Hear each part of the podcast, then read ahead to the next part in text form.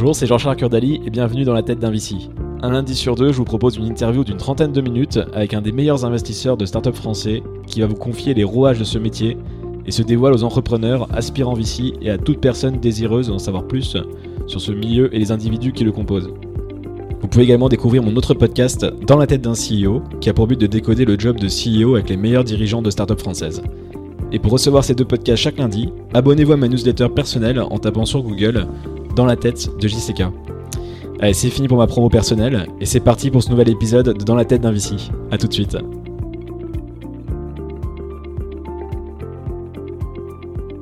Bonjour Audrey. Salut. Merci euh, de m'inviter euh, dans vos beaux bureaux. Mais merci à toi de m'inviter dans ton podcast.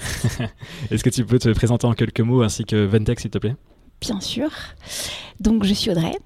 Euh, J'investis depuis 10 ans dans le capital risque. Euh, je suis partenaire chez Ventec aujourd'hui. Et puis euh, par ailleurs, je suis très active dans une association qui s'appelle Starter, qui vise à promouvoir des femmes qui travaillent dans les nouvelles technologies. Et euh, je suis récemment membre euh, du board de France Digital, qui est une association qui associe des entrepreneurs, les entrepreneurs et les VC français euh, pour prévaloir des, de nos droits en tant qu'entrepreneurs et investisseurs, notamment auprès du gouvernement. Très bien. Et sur Ventec, euh, Ventec, on est un fonds de capital risque pan-européen et chinois qui investit dans des sociétés early stage et dans la tech. Concrètement, on est un fonds qui a été créé il y a une vingtaine d'années, historiquement français. On a été créé en France. Et puis, euh, très rapidement, en fait, euh, on s'est rendu compte que l'expansion internationale, c'était le levier de croissance premier des startups. Et on s'est dit, euh, mais il faut à tout prix que euh, nous-mêmes, en fait, on fasse notre propre expansion internationale et qu'on la mette au service des sociétés de notre portefeuille. Et bah, c'est ce qui fait aujourd'hui notre différence. On a des équipes locales sur le terrain, en France, en Allemagne, dans les Nordiques et en Chine, dans des géographies compliquées d'accès, pour les entrepreneurs français en tout cas. Et euh, bah, on se sert de ces équipes locales à la fois pour investir localement et pour aider les sociétés de notre portefeuille euh, à grandir plus vite, euh, plus loin. Donc ça, c'est vraiment notre différenciation majeure dans le paysage du VC français, d'être pan-européen et chinois. Et puis ensuite, bah, on a un fonds de série donc on investit entre euh, euh, 100 000 euros quand on fait exceptionnellement du seed et euh, 6 millions quand on, est, on fait un gros ticket de série. Euh, dans des sociétés qui ont euh, un produit qui est déjà développé mais qui cherchent euh, ben, à avoir de l'attraction euh, plus forte, donc euh, via l'investissement marketing ou l'investissement produit.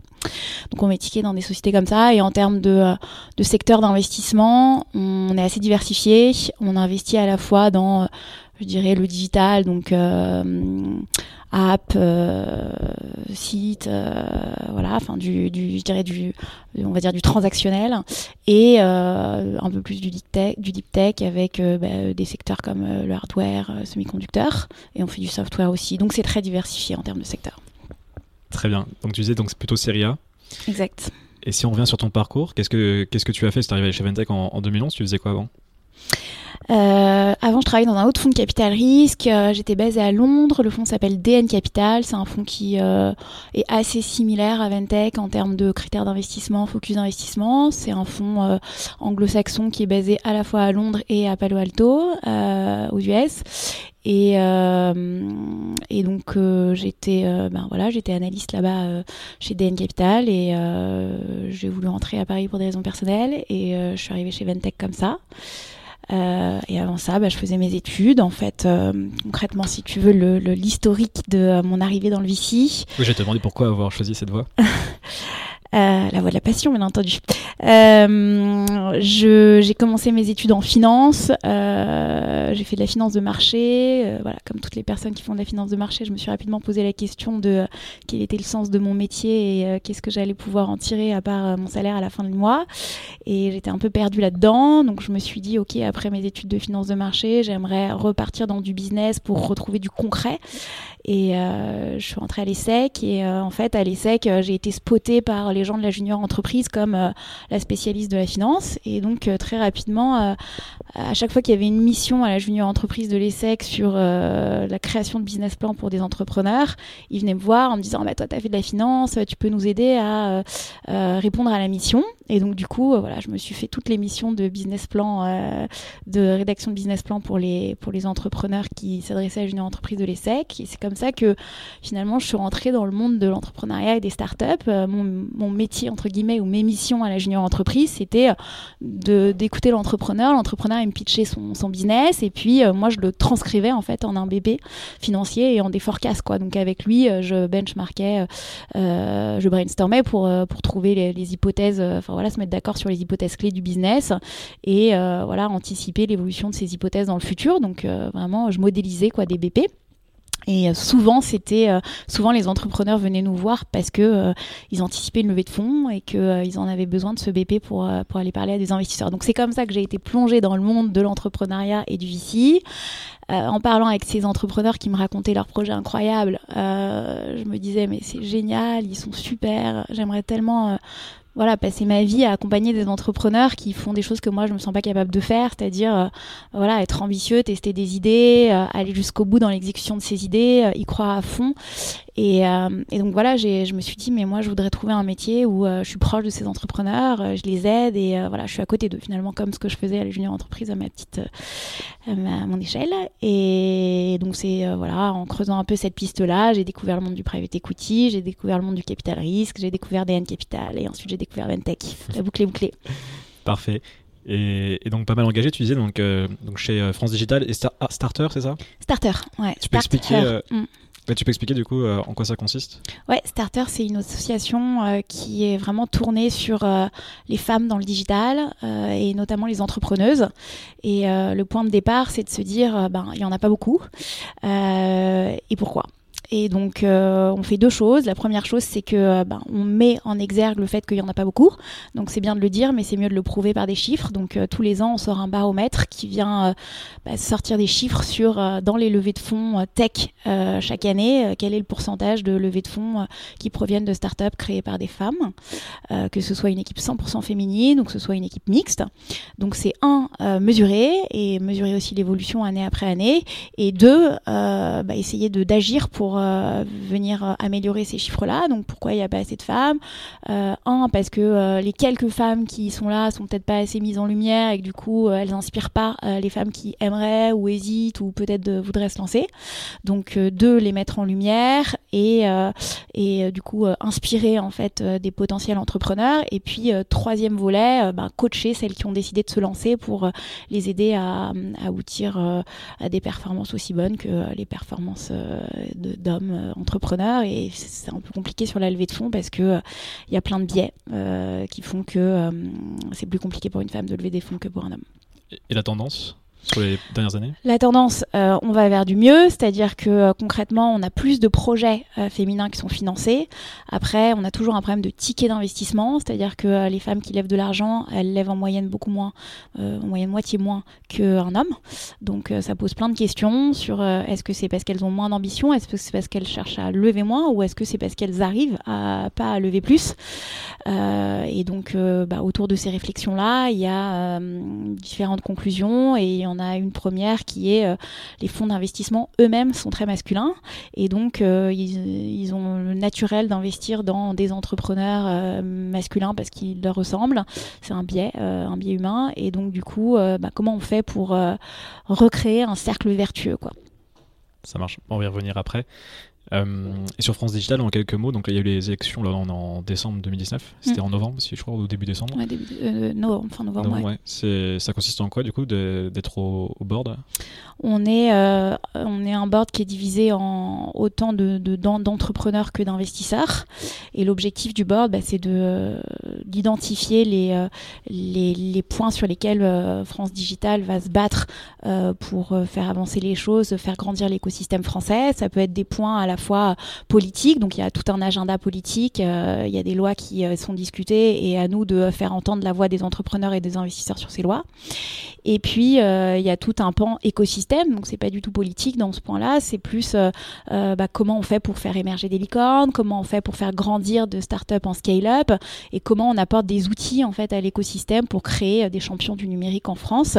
Et que ces champions-là, ben ils soient pas enfermés dans le monde français, mais qu'ils puissent aller vers l'Europe et vers l'international aussi. Super, c'est hyper clair. je voulais parler avec toi un petit peu justement, tu sais que les femmes n'étaient pas assez représentées, bah, tu un contre-exemple. Aujourd'hui, tu as réussi à passer d'analyse quand tu as commencé en 2011 à, à General Partner aujourd'hui. Est-ce que tu peux revenir un petit peu justement sur, sur ça, les différents postes que tu as pu occuper et revenir un petit peu sur ce que tu as pu apprendre justement sur ça. Ça fait quoi Ça fait 8 ans donc tu es chez Ventec 9 ans, ouais. 9 ans, donc mm. euh, quels sont un peu les postes On les connaît, mais si tu peux rentrer, sans rentrer dans le détail, mais les postes que tu as mm. pu occuper et puis de voir un petit peu ce que tu as pu apprendre sur chacun d'eux qui t'aide aujourd'hui à, bah, être general partner euh, chez Ventec. Eh bien, avec plaisir, je veux bien te décrire tout ça, mais peut-être juste, euh, je suis pas sûre de de ton auditoire. Donc, je vais peut-être juste rappeler euh, qu'un fonds de capital risque, c'est une petite entreprise. Faut pas s'imaginer que euh, c'est une immense société avec plein de hiérarchies et, euh, et, euh, et que voilà, il y a, y, a, y a, des départements et qu'on passe de, de l'un à l'autre avec des promotions très, très, très régulées. Non, des grilles de salaire, etc. non, ça ne se passe pas comme ça. un fonds de capital risque. Euh, euh, bah, pour vous donner un exemple, nous euh, chez un exemple, nous chez Ventec, on est une quinzaine de personnes en Europe, une quinzaine de personnes en Chine. Donc si je prends le fonds français moyen qui en général n'a pas d'équipe internationale, voilà, c'est 10-15 personnes. Donc c'est dans, dans, les 10-15 personnes, il y a peut-être 10 personnes qui sont donc 8-10 personnes qui sont spécialisées dans l'investissement, dans l'investissement dans le cœur dans le cœur business, et puis le, le back ou middle office qui vient aider euh, l'équipe d'investissement à, réaliser, euh, exécuter l'investissement. Donc euh, voilà, faut pas voir ça comme une grosse machine, ce qui fait que les postes sont pas non plus forcément toujours très très très clairement explicités et les objectifs de chaque poste et les, limites de chaque poste sont un peu à peu près propre à chaque fonds et surtout propre à chaque personne. Moi, j'ai l'impression quand je regarde chez Ventec mon évolution qu'elle ressemble pas forcément à l'évolution d'autres personnes chez Ventec et euh, on a un peu, euh, enfin Ventec a eu l'intelligence, euh, voilà, en tant que partenaire, on a, on, a l'intelligence de, de, laisser à chacun prendre la place sur laquelle il se sent le plus confort et il a le plus envie d'avancer parce que ben, c'est comme ça qu'on fait émerger les, les performances. Donc donc concrètement, euh, bah, tu commences analyste, ensuite euh, tu as le grade entre guillemets de euh, associate, ensuite tu as le grade de principal et ensuite tu as le grade de partner quand tu es analyste, tu viens d'arriver dans VC, tu reçois en gros, tu es en charge du deal flow majoritairement. Le deal flow, c'est quoi? C'est les projets que euh, reçoit euh, le, fonds, alors soit qu'il reçoit de manière euh, passive, soit qu'il va chercher de manière proactive. et donc, ton job en tant qu'analyste, c'est d'aller filtrer en fait, faire un premier filtre sur ces projets et bah, présenter ou défendre les meilleurs projets auprès des partenaires hein, pour qu'ils avancent. donc ça, c'est un peu le premier le premier job de l'analyste. Euh, et puis, euh, bien sûr, en parallèle de, filtrer le deal flow, il va euh, bah, aider les partenaires sur les due deals, donc sur les études d'investissement. Voilà, il est support. une fois que... Toi, tu as fait ça combien de temps? J'ai fait ça deux ans. Mm. Une fois que, que, tu as fait ça, euh, le job principal de, euh, d'un associate, c'est euh, de commencer à développer son propre réseau personnel et en parallèle de gérer le deal flow, bah, c'est aussi de sourcer proactivement tes propres dossiers, de pousser tes propres, les propres sociétés dans lesquelles tu as envie d'investir et de potentiellement commencer des premiers petits investissements. Donc notamment nous chez Eventech, notre cœur business c'est de la série A, on fait de temps en temps un peu d'amorçage. c'est comme ça que j'ai un peu commencé moi dans, dans, le métier, c'est en faisant des petits investissements d'amorçage euh, qu'on m'a laissé faire quand j'avais euh, le poste d'associate. Euh, et, et, dans ce cas-là, je dirais que tu apprends à, exécuter un dossier, puisque quand tu investis en site, bah, il faut savoir prendre la décision, avoir une conviction d'investissement. Ça, c'est important d'apprendre à être convaincu et à convaincre. donc la conviction, c'est un truc clé dans le VC. Donc ça, c'est le moment quand tu es associate et que tu commences à passer des sites, bah, déjà tu, tu te rends compte que voilà, avoir de la conviction, savoir convaincre les autres, c'est euh, un truc euh, important et il faut le travailler. Euh, et voilà, je faisais ça sur, du, sur des, investissements en amorçage. Notamment, j'ai investi dans talents.io, qui est une boîte qui mes relations des recruteurs et des développeurs. Euh, la boîte s'était lancée trois mois auparavant, donc c'était vraiment euh, quasiment un projet PowerPoint. J'ai investi dans Addictive, la boîte n'était pas encore créée, c'était juste deux euh, fondateurs incroyables en qui j'avais confiance et qui avaient un projet papier, quoi. donc voilà, j'ai investi dans Blink Booking, qui était une app mobile de un concurrent d'Hotel Tonight que j'ai ensuite revendu à Groupon. Donc voilà, j'ai investi comme ça dans des dans des sociétés très jeunes, quoi, soit pas encore créées, soit qui venait tout juste de se créer. Et donc, voilà, faire ces investissements-là, ça m'a permis vraiment de bah, savoir exécuter un deal, donc euh, écrire une term sheet, euh, aller jusqu'au bout euh, du deal avec les avocats, savoir bah, voilà, verser, s'assurer que l'argent que, que tu as promis que tu verserais, il est versé, négocier avec les entrepreneurs, et puis exécuter le deal, s'assurer qu'il va jusqu'au bout. Donc ça, c'est ce que, ce que j'ai fait dans, dans, ces investissements-ci. Après, quand on est, enfin chez Ventec, on pas en général board member quand on investit en seed. Donc c'est l'étape d'après, quand tu deviens principal, que euh, que tu apprends à être board member. Donc là, tu commences à faire des investissements un peu plus gros. Comme tu fais des investissements plus gros, bah, tu demandes ou tu requiers un, siège au, conseil d'administration des boîtes. Et là, tu apprends un autre métier qui est, bah, c'est bien d'exécuter le deal, mais après, il faut aider euh, les entrepreneurs à aller jusqu'au, euh, à grossir, à grandir, euh, les aider dans leur développement. Et, et notamment, ça passe par le, le métier de, board member. Et donc, c'est un autre, je dirais que c'est presque un autre métier à apprendre. Et puis voilà, le, le grade d'après, c'est partner, où là, bah, au-delà d'investir, de, sourcer, euh, d'exécuter et d'être board member, euh, bah, tu prends des décisions aussi sur euh, la stratégie fonds, les, la stratégie à la fois en termes d'investissement, mais aussi bah, les levées de fonds. Tu participes aux levées de fonds qui une partie de, notre métier qui est, peu connue parce que c'est peut-être la moins sexy, mais oui, avant de pouvoir investir l'argent, euh, il faut quand même qu'on le cherche, qu'on le mmh. lève. Et donc pour ça, il faut avoir une stratégie claire, il faut faire de la vente, euh, il faut euh, voilà, il faut il faut faire une autre typologie de métier que le métier d'investisseur pur. Bah, merci, ça fait une belle masterclass des, des métiers du VC en, en 5 minutes. Petite nuance entre, entre partner et general partner? Oui, il y a une petite nuance. Euh, il y a une petite nuance chez nous. Donc, euh, en gros, la nuance, c'est que quand tu es général, quand tu es partenaire, tu participes aux décisions d'investissement, mais pas aux décisions clés de la société de gestion. Quand tu es général partenaire, tu participes à tout. Et donc, en, gros, chez nous, le partenaire euh, n'a pas accès au capital de la société de gestion, là où le général partenaire là. Donc, voilà, je suis général partenaire. Très bien. Euh, j'avais une question, comme tu as commencé, bah, même avant 2011, euh, même 2010, je crois, chez, chez Den Capital, c'est quoi ton, ton analyse? C'est pas forcément simple de généraliser, mais sur l'évolution de l'écosystème, là, les, sur les 7-8 dernières années, ça a beaucoup changé. Alors j'imagine côté VC, côté startup. L'écosystème français ou européen? On va dire français déjà. Écoute, oui, ça a énormément évolué. On est passé d'un monde où euh, il y avait peu d'argent, où il y avait des gaps. Je me rappelle, on disait, oh là là, il y a un gap dans le seed, c'est-à-dire qu'il n'y a, pas d'investisseurs seed. Il faut créer des fonds d'amorçage pour euh, venir aider les sociétés à, aller jusqu'à la série A. Euh, donc on est, on est passé de ça à il y a trop d'argent dans le marché, ou en tout cas il y a beaucoup de liquidités dans le marché. Donc on est, passé d'un marché où il y avait, il y avait il y avait une difficulté à trouver de l'argent à euh, un marché pour les entrepreneurs, à un marché où euh, la question c'est plus euh, quelle est la qualité des personnes qui me donnent l'argent. Donc oui, oui, ça a énormément évolué. On est aussi passé d'un marché où les entrepreneurs je dirais, euh, était pas vraiment au fait, enfin comprenait pas très bien le marché du, le, métier pardon du VC. Euh, donc c'était un marché un peu opaque, c'était pas forcément très sain, où euh, l'entrepreneur comprenait pas forcément les, les métriques du VC ou quel était notre business model, à un marché beaucoup plus transparent, beaucoup plus sain, où tout le monde comprend les, les intérêts de chacun.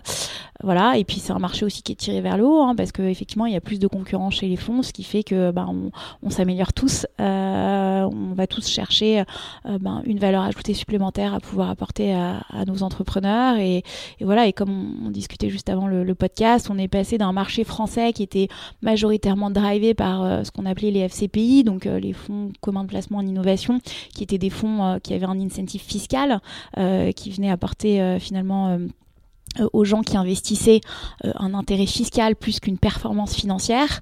On est parti de ça, qui était quand même pas très glorieux. Enfin, pardon, excuse-moi, je me reprends. Euh, disons que la recherche de performance n'était pas, était pas très ambitieuse. Elle n'était pas très ambitieuse, puisque en fait, quelles que soient tes performances, tu permettais déjà à tes investisseurs de faire un gain euh, sur euh, une diminution de son, de son coût euh, fiscal quoi. Donc c'était c'était plus je dirais une diminution un, ROI drivé vers la diminution de coût versus le, le, gain.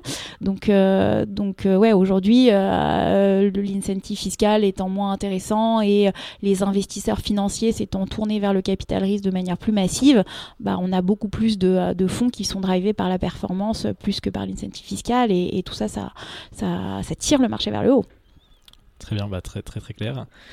Euh, justement, donc tu parlais, là on a parlé plutôt français, si on étant au niveau européen, donc vous avez un, slogan sur la homepage, c'est Global Reach, euh, Local Touch. Est-ce que tu peux expliquer ce que c'est euh, justement cette notion de, de multilocal? J'ai cru comprendre que vous appelez ça comme ça. Ouais, tout à fait. effectivement, Local Touch, Global Reach, en fait, on est parti du principe que le métier d'investisseur en early stage, c'était un métier qui était à la fois un métier de proximité, enfin qui était un métier de proximité. Pourquoi c'est un métier de proximité? Parce que, un, euh, quand tu fais du early stage, tu as vraiment besoin d'être proche de l'entrepreneur que tu bacs, euh, à la fois proche euh, bah, moralement pour vraiment l'aider au quotidien dans ses hauts et ses bas, d'être proche physiquement parce que bah, il faut l'aider dans son réseau, il faut l'aider dans ses premiers clients, il faut l'aider parfois dans son produit. Donc il faut être proche de l'entrepreneur que tu bacs, mais il faut aussi être proche du marché parce que le sourcing local est, clé en fait. Quand tu es, es un investisseur early stage, pour sourcer les boîtes, tu as besoin d'être dans le marché, d'aller aux événements, de connaître, d'avoir un bon réseau d'entrepreneurs. C'est pas comme dans le LBO où en fait euh, les dossiers viennent à toi parce que il n'y a pas énormément de sociétés qui peuvent être euh, admissibles, on va dire, et donc du coup euh, c'est plus du c'est plus, euh, je dirais, c'est plus facile d'identifier quels sont les potentiels candidats. En fait, là, euh, le marché des possibles est immense, et donc du coup, il faut être dans le marché pour identifier les meilleures sociétés. Donc concrètement, il y a une prime à être très local quand tu es un investisseur early stage, du fait de, euh, du support aux entrepreneurs et du fait du sourcing. Donc ça, c'est la partie local touch, où je pense qu'un investisseur site série A, s'il n'est pas local, il source pas les meilleurs deals et il aide pas au mieux les entrepreneurs. Ça c'est pas, enfin tu vois, j'ai fait euh, Point Nine Capital par exemple, tu vois, qui est qui est pas euh, local pour le coup, mais qui est verticalisé. Alors je me disais c'est peut-être plus quand tu es généraliste qu'il faut absolument être comme vous faites. Et quand tu es verticalisé, tu peux te permettre justement peut-être d'être un peu plus euh, Enfin, tu vois ce que je veux dire, pas avoir ouais, je vois très bien ce que tu veux dire. C'est pas, c'est pas faux. C'est vrai que plus tu es verticalisé, peut-être plus tu peux te permettre, disons, de sourcer euh, à distance parce que euh, tu une autre face. Parce que, comme je disais, le champ des possibles est plus petit et donc, du coup, euh, c'est plus facile d'identifier les cibles. Par contre, pour moi, il y a toujours le problème de, du support aux entreprises et du soutien aux entreprises. Je veux dire, quand tu es vraiment le premier partenaire du, des fondateurs, tu as besoin d'être proche d'eux, tu as besoin d'être proche d'eux physiquement, tu as besoin de les voir souvent, tu as besoin d'être d'être là quand il faut. Alors tu me diras, ouais, il y, a, y a Zoom maintenant, on n'a pas besoin d'être proche physiquement, mais je veux dire, tu, tu développes avec les entrepreneurs quand tu arrives au tout début une relation qui est unique. Enfin, vraiment, quand euh, nous, on a, l'exemple de sociétés qu'on a accompagnées de 0 à 500 euh, millions d'euros de chiffre d'affaires ou euh, de, voilà, de 0 à, à, une vente à un milliard, l'entrepreneur, même quand il vend sa boîte à un milliard, il se retourne et qu'il a euh, dans son capital euh, des fonds de toutes sortes, il se retourne en premier vers le premier investisseur qui lui a fait confiance et avec qui il a créé une proximité qui provient du fait que cet investisseur, il lui a fait confiance, il l'a accompagné dans les hauts, les bas et, voilà, qu'il a vécu tout ça avec lui. Donc euh, donc en fait, euh, tous les exemples qu'on a nous, WeThings, Webedia, Sticky Ads, Vestiaire Collective, à chaque fois, il y a beau avoir eu d'autres fonds qui sont arrivés derrière nous, euh, bah, cette relation unique qu'on a créée avec l'entrepreneur parce qu'on était localement prêt et, que voilà, cette présence locale, elle nous a permis aussi de créer une proximité avec l'entrepreneur une proximité plus morale que géographique, je dirais, ou au-delà de morale, on va dire une proximité euh, euh, de relation, relationnelle. Euh, cette, cette, proximité relationnelle, en fait, elle est impactante en fait tout le long de la vie de l'entreprise et, aussi du fond, hein, pour être honnête. Donc, moi, je pense que sans cette proximité, c'est quand même compliqué d'exister en tant que en tant que fonds, parce que sinon, bah, en fait, dès qu'il y a un autre fonds plus gros qui vient, toi, tu t'es viré du board, tu sers plus à rien, on t'écoute plus, on te pose plus de questions, on, enfin, on te pose plus de questions, c'est pas tant le problème, mais on te tient pas forcément au courant de l'évolution l'évolution de la boîte. Enfin, tu plus d'impact en fait sur la société, donc tu, tu peux moins l'aider, tu as moins de, as moins de, de, levier en fait pour suivre son évolution ou driver son évolution. Donc, donc non, il y a une sorte d'alignement entre le premier investisseur et le fondateur qui fait que ouais, il y a besoin de cette proximité pour moi, c'est nécessaire. Et donc, ça, c'est la partie local touch. Et sur la partie globale, donc. Euh, et sur la partie globale, bah, n'importe quel fonds ambitieux qui veut pousser ses boîtes à l'international, qui a compris que euh, bah, le meilleur moyen de grandir, c'était euh, via l'expansion internationale et qui a compris que le meilleur moyen de faire une belle sortie, c'était d'aller chercher des acquéreurs globaux, parce que nos acquéreurs français, ils sont mignons, mais ils mettent jamais un gros chèque sur la table. que voilà, le seul moyen pour faire ça, c'est d'être global. Et donc, être global, ça veut dire euh, voilà être euh, capable d'être partout. Et est-ce que vraiment on peut être euh, en étant basé en France, à la fois avoir une super connaissance du marché chinois et du marché et du marché américain J'ai un peu du, j'ai un peu de mal à, le croire. Tu peux pas voilà te, te, considérer comme expert US ou expert chinois si 81% de ton temps ou même 50% de ton temps euh, t'es basé en France. Donc nous on, a le sentiment que le meilleur moyen de répondre à cette équation qui est, euh, euh, qui, qui, qui, qui, paraît assez euh, compliquée à atteindre, qui est vraiment être local tout en étant global, bah, c'est en fait d'avoir du multilocal, donc d'avoir du local dans plusieurs endroits et donc d'être bah, expert sur le local et qu'en rajoutant la somme des locaux, bah, on atteint un truc global. Et donc concrètement, je me suis un peu, j'ai changé de ton de voix, c'est ça, parce que je te vois modifier un petit peu le micro. C'est moi qui gère le son en même temps quand je suis passionnée, là, je m'enthousiasme, j'ai dû changer de ton doigt.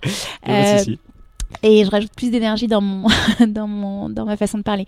Mais ouais concrètement euh, pour moi c'est évident que euh, pour être euh, global de, de, de, la manière la plus intelligente c'est en étant multilocal. Et donc moi je vois bien dans les relations qu'on a avec nos entrepreneurs quand tu as des gens qui se posent des questions sur la Chine je vois pas comment mieux y répondre qu'en mettant en face d'eux des Chinois quoi. Enfin mm. je veux dire qui pourra répondre à ces questions là qui fait un voyage même un voyage par mois en Chine? Ça suffit pas pour te présenter un potentiel acquéreur, pour te présenter un potentiel partenaire, pour te t'expliquer euh, euh, comment le marché il est différent là-bas. Faut, faut pas oublier que les experts dans notre euh, domaine, c'est les entrepreneurs, hein. c'est eux qui connaissent le mieux le secteur, c'est eux qui connaissent le mieux leur business, c'est eux qui connaissent le mieux leur marché. Moi, j'ai jamais prétention à venir apprendre à un entrepreneur de mon portefeuille son métier, son, euh, euh, son secteur. Euh, enfin, sinon, c'est que j'ai fait le mauvais choix d'entrepreneur. Donc, concrètement, moi, je suis là pour l'aider justement là où c'est la limite de sa connaissance. Et la limite de sa connaissance, c'est souvent, bah ouais, moi, je suis expert dans mon domaine, dans mon secteur, mais dans ma région, et je sais pas ce qui se passe ailleurs. Et, et, et pour t'apporter l'expertise que toi, tu n'as pas, euh, bah, il faut que j'aille euh, décrocher euh, le l'expert local quoi. Et l'expert local, il est là-bas sur le terrain et, et donc concrètement, c'est comme ça que nous on a créé notre notre reach global via la somme des, des locaux. Et juste me demander pourquoi pourquoi un bureau en Chine et pas encore aux États-Unis?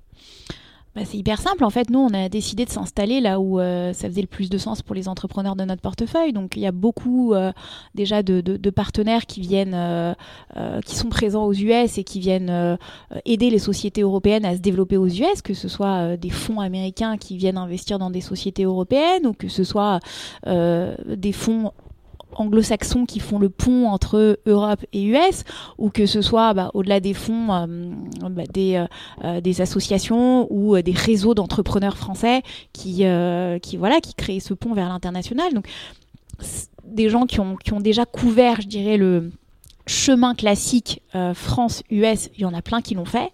Par contre, le chemin France-Chine, ou France-Asie, on va dire, parce qu'on n'est pas qu'en Chine, on est aussi en Indonésie. Il y a très peu de, gens qui le proposent. Et encore une fois, moi, je ne vais pas m'installer en Chine pour planter un drapeau marketing et dire, euh, regardez, euh, j'ai une équipe en, Chine, je vais pouvoir vous aider. Euh, si on fait les choses chez Ventec, on les fait à fond et on les fait de manière à ce qu'elles aient un impact. Donc, si c'est pour être le 150e fonds américain, je vois pas l'intérêt. On sera moins bon que le premier et donc autant aller choper le premier. Si par contre, bah, il n'y a personne en Chine, comme c'était le cas il y a 12 ans quand on s'est installé en Chine, eh bien, euh, on y va, euh, on défriche le marché, on essaye d'être le premier. Donc, à chaque fois qu'on décide d'aller dans un marché, on essaye d'être dans le top 3 et on pense que c'est faisable d'être dans le top 3 du marché. Et, euh, on y va et, on apporte un, une valeur ajoutée concrète. Quoi. Très bien, je voulais parler avec toi aussi la diversité chez, enfin dans le VC, on en a parlé un petit peu tout à l'heure, mais chez Ventec en particulier. Tu me disais que vous aviez au niveau des âges, des partenaires, des nationalités, des gens, enfin hommes-femmes, genre, etc. C'était très divers. Qu'est-ce que ça apporte dans un fonds d'investissement? Alors j'ai fait mes petits calculs pour toi.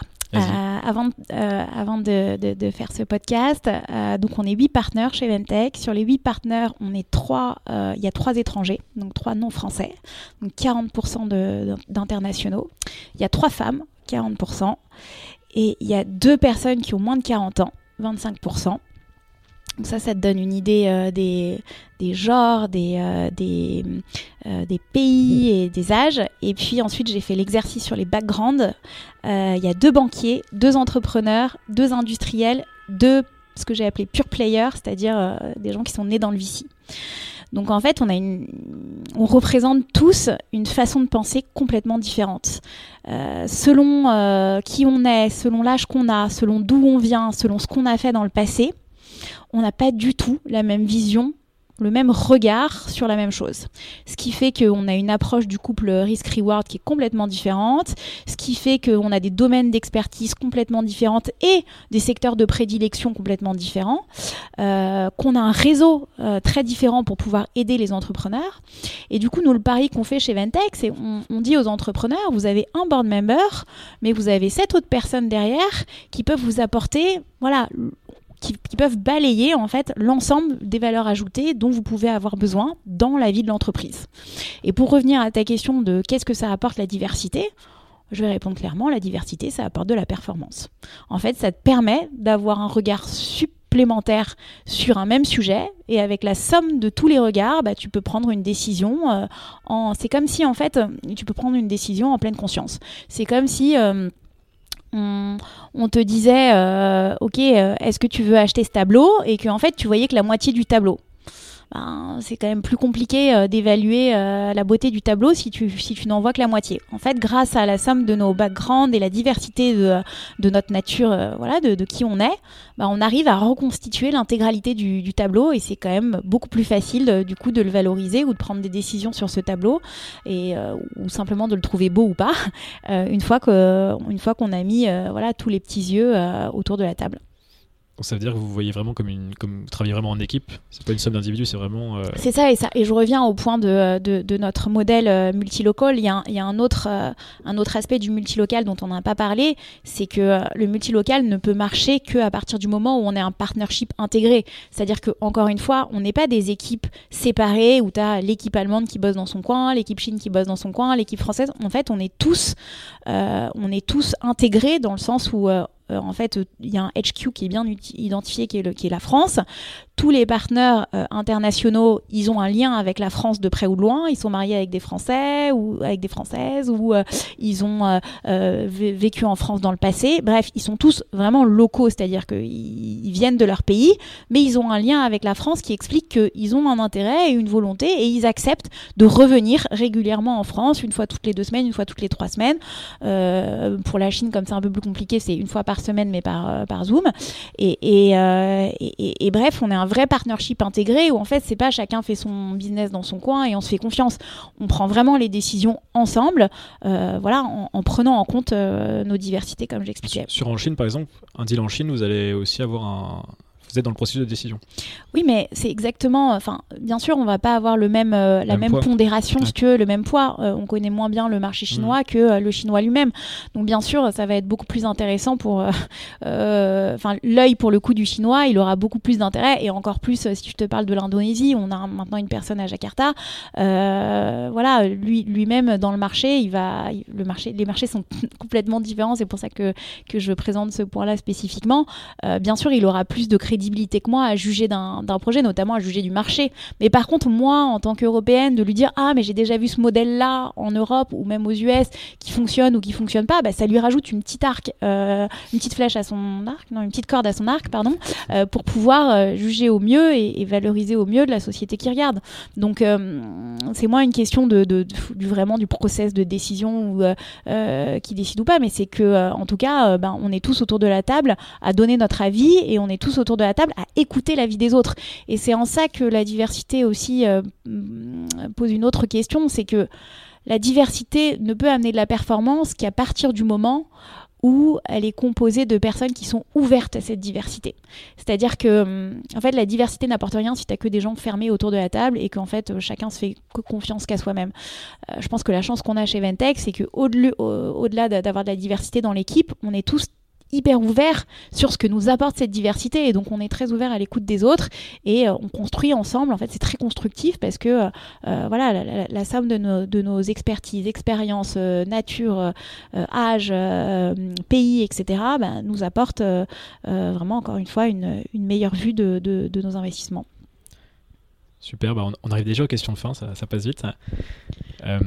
Qu'est-ce que tu aimes le. J'ai jamais posé, je crois, ceci. Qu'est-ce que tu aimes le plus dans ton travail de VC au final? Parce que toi, es, comme tu dis, j'ai compris que tu étais une des pure players, j'imagine, dans les deux que tu citais. Donc, qu'est-ce qui fait que tu ouais, que es toujours là-dedans? Enfin, que Tu as l'air de, vachement aimer ce que tu fais euh? Franchement, ce que j'aime, c'est les entrepreneurs. Quoi. je ne vais pas le dire autrement, c'est l'ambition des entrepreneurs qui vont euh, aller envers et contre tous euh, exécuter leurs rêves à partir du moment où ils se sont eux-mêmes convaincus que ce rêve-là, il est euh, réalisable. C'est vraiment le fait de euh, pouvoir aller euh, réaliser l'impossible, rien que parce que toi, tu es persuadé que c'est possible. Et ça, je trouve ça formidable chez les entrepreneurs. voilà, cette, cette ambition d'aller tout défoncer sur des projets auxquels 90% des personnes ne vont pas croire.